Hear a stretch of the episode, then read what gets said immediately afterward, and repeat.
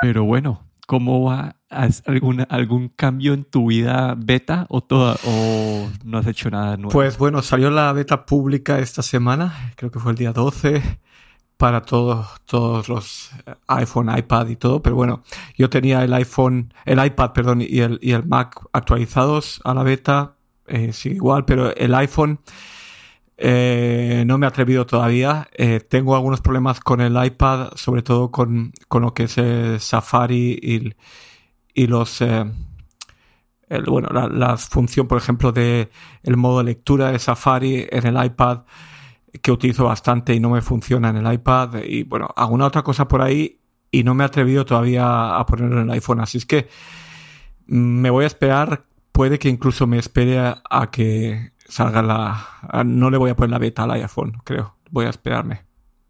Si puedo.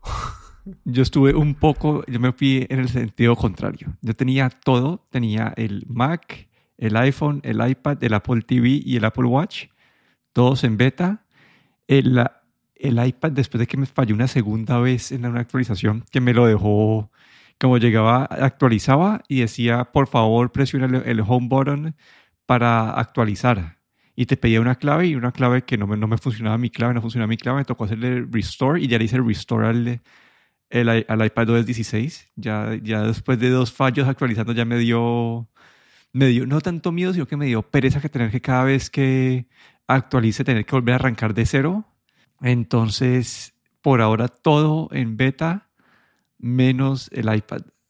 Yo creo, yo creo que mi iPad ya está muy viejito para esto, como que el mío es el del 2017 entonces no sé si sea por eso, pero, pero igual no debería pasar. Lo que, como que no me deberían dejar actualizar si, si puede pasar eso. Sí, yo tengo el iPad del 2018 y la verdad es que aparte de lo que son los fallos de la beta, la actualización no ha tenido ningún problema.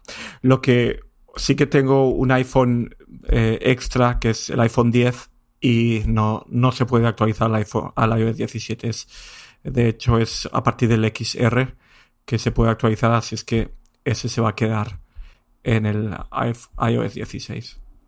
Sí, yo, yo aparte de, de, fallas en batería, como que en el, en el reloj no he tenido problemas, como que el reloj sí le ha empeorado un poquito la batería, pero no, no he tenido problemas. En el iPhone, creo que mi único problema es que de vez en cuando en iMessage la barra de, de escribirse se, se, pierde. Entonces toca hundir como que ir atrás a la lista de mensajes completos y volver a entrar y ahí vuelve a aparecer.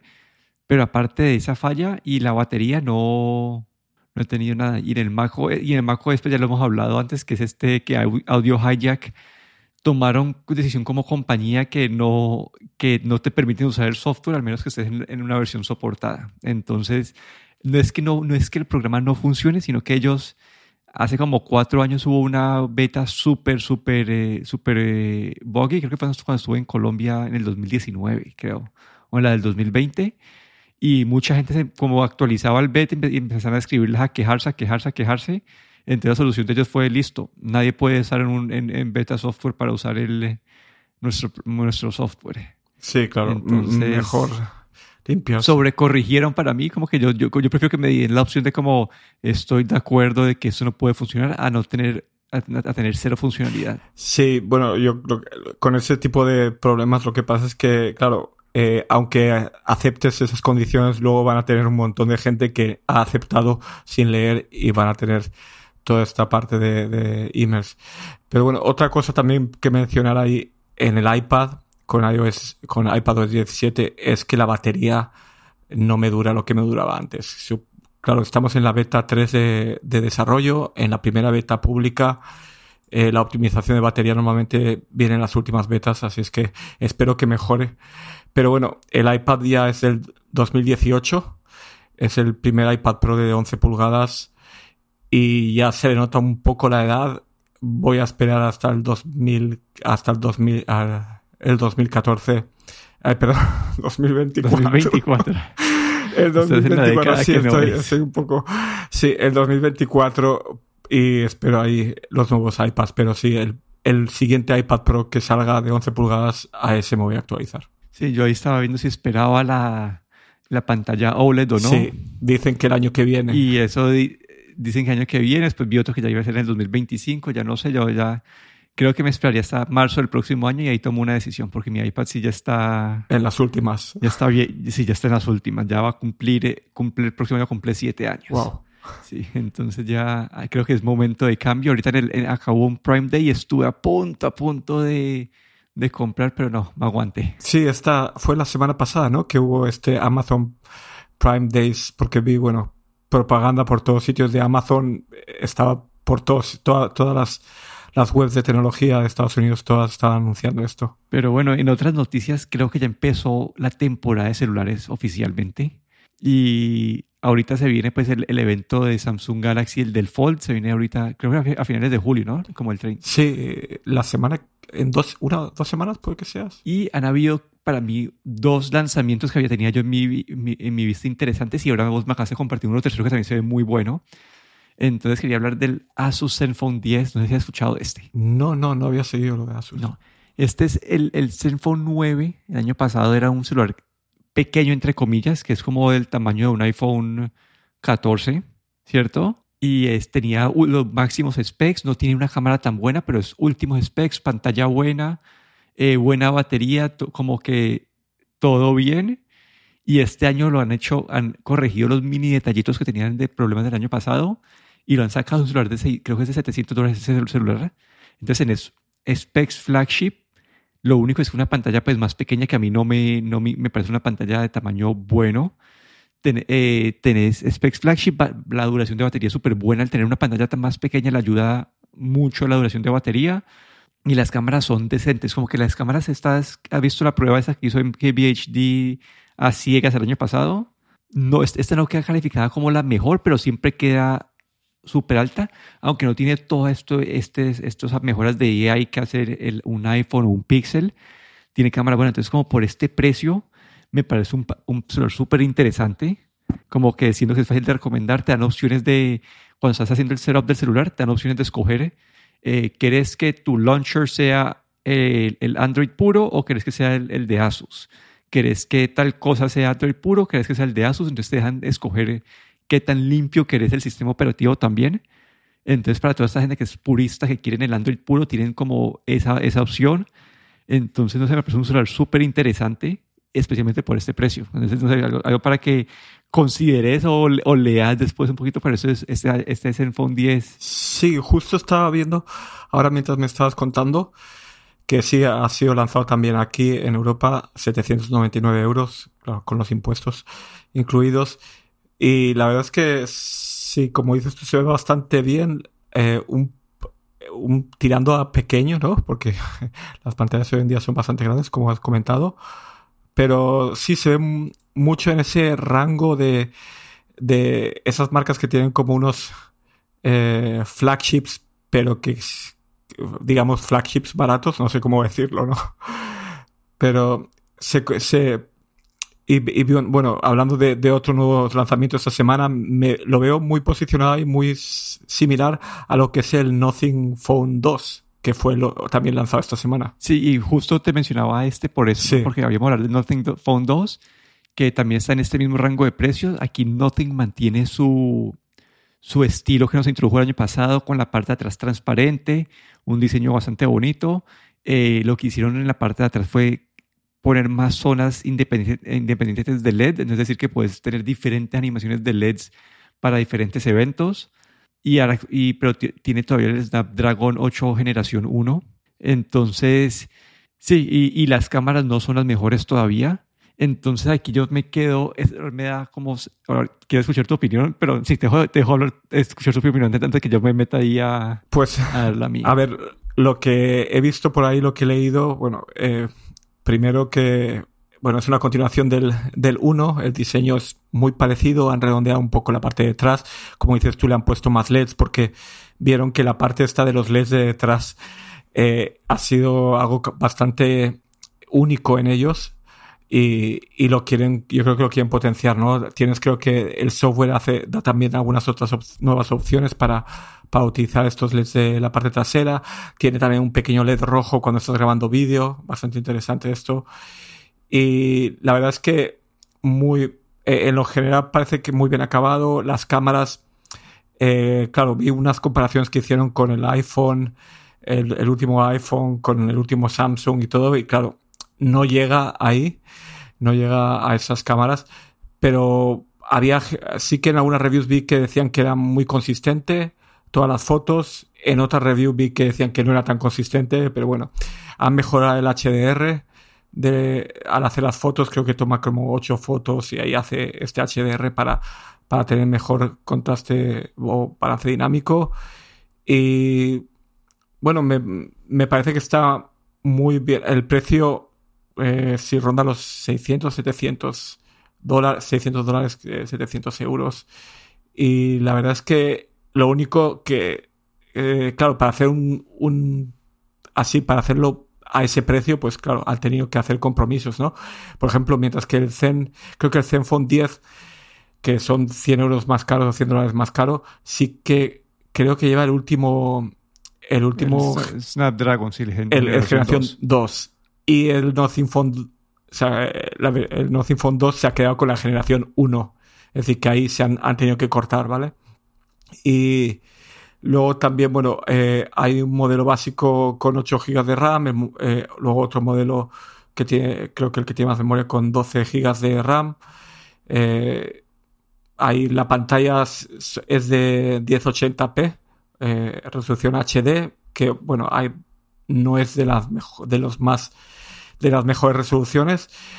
sí que tiene los 120 Hz de refresco y han aumentado el brillo de la pantalla creo que hasta 1600 nits, ¿no? Que ya está, bueno, es una pantalla brillante, ¿no? Porque la iPhone 1 creo que se queda un poco corta a 1200. Pero bueno, ahí vemos mejoras, pero vemos que es, bueno, es su único teléfono, no, no eh, se quiere situar ahí como una especie de flagship uh, de, de buen precio y ha tenido que recortar, ha tenido que corta en algunos sitios, ¿no? Pero en general creo que mm, es muy bueno, ¿no? Para el, para el precio y, su, su, lugar de mercado yo creo que ofrece muy buen valor. Sí, ahí, ahí lo que me pone a dudar a mí es, comparado con el Zenfone 10, como yo me iría por el Zenfone 10, obviamente hay una diferencia grande, la, la pregunta es el tamaño de pantalla, ¿no? Como que el tamaño de pantalla uno son como eh, 5.9 pulgadas, el otro 6.7, entonces una, una diferencia bastante grande en tamaño de pantalla. Pero si estás igual de cómodo con los tamaños de pantalla, como siento que dicen que las cámaras del, del, del Zenfone 10 son mejores, entonces me, me, se me hace difícil ver como la venta.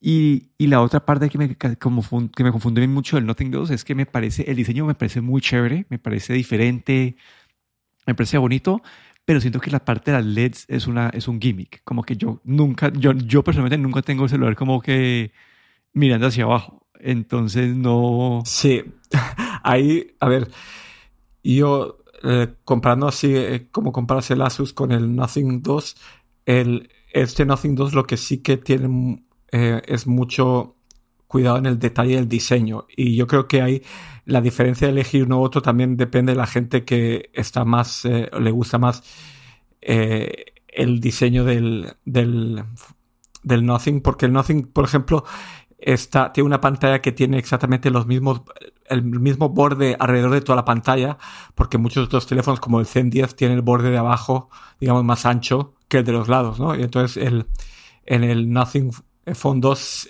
siguen cuidando esa parte estética mucho que otros teléfonos, otras compañías no, no, lo cuidan tanto. Entonces es como eh, tienes esa parte de estética que está muy cuidada. Y lo de los LEDs, pues he oído gente que le encanta el LED, eh, que dicen que otras compañías que deberían añadir más LEDs a los teléfonos.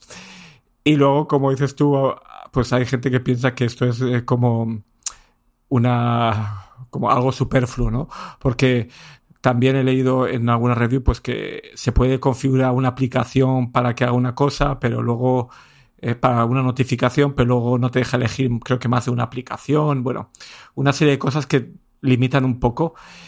Eh, y como dices tú, hoy en día con las pantallas que tenemos que las pantallas siempre encendidas o always on, pues eh, la verdad es que el teléfono normalmente está boca arriba es muy raro y cuando uno lo pone boca abajo es porque no quiere distracciones. Y si lo pones boca abajo y tiene unos LEDs que te distraen, pues entonces ya básicamente no sirve, ¿no? Entonces ahí yo creo que es un poco cuestión de, diseño, la gente que aprecia esos detalles, sobre todo del, diseño del Nothing. Pero bueno, lo del LED, eh, hay gente que sí que lo ve útil, yo lo veo un poquillo superfluo, pero bueno. Yo, estamos ahí alineados. Y yo creo que algo que va, a, ayudar a definir esta gama de precios es cuando creo que Samsung va a sacar el S23 FE y con eso creo que van a meterle como mucha más presión a esta gama de precios.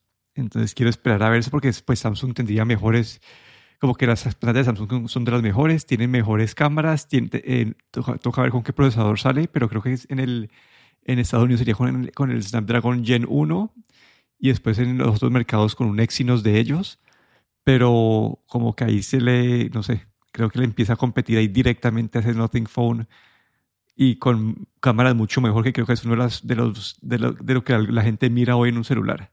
Y por último, acá yo tenía esta noticia que me, que que me mandaste hoy del, del Honor doblable que me pareció increíble lo del tamaño, ¿no? Como que creo que es lo, lo, que toca resaltar aquí. Sí, aquí Honor ha lanzado esta semana también el Magic V2, eh, que ha, bueno, ha lanzado en China y probablemente no, no creo que llegue a Estados Unidos porque creo que los Honor no, no, no llegan hasta allí.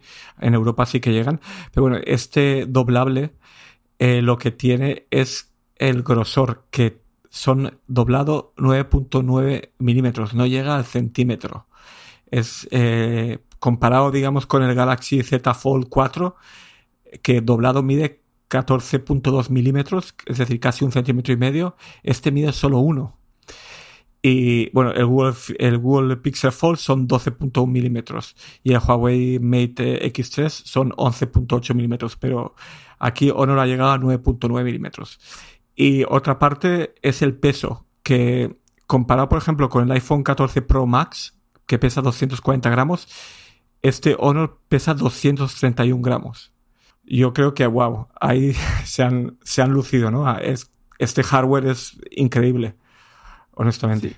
Y sí, y que va a tener, va a tener los specs, los últimos specs. No es, que hayan llegado a esto disminuyendo como que el procesador o algo así. No, este va a tener el Snapdragon 8 generación 2, una batería de 5000 mAh que es eh, parecido a lo que, a lo que tenían los otros celulares en este, esa categoría y tienen, pues, las, tienen las tres cámaras atrás, como que no, no han dejado al, al parecer de, de, sí, de gastar en algo, no, como que no, entonces es como un doblable muy interesante. Esto, como decimos, no, no, creo, no creo que llegue a Estados Unidos, pero creo que a Europa sí llegará.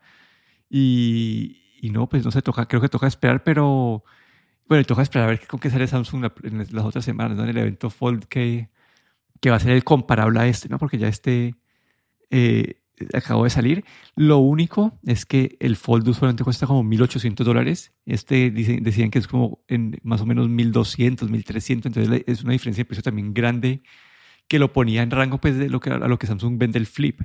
No sé, se ve como una oferta, se ve una oferta de valor bastante buena. Sí, la verdad es que habrá que ver las reviews, porque todavía creo que lo que hemos visto estos días es un poco con un software todavía beta, creo que todavía no sale al mercado, pero el precio es muy competitivo y bueno, creo que aquí Samsung, mm, como dices tú, hay que ver, pero bueno, este, este hardware, este diseño es increíble, ¿no? Para un doblable.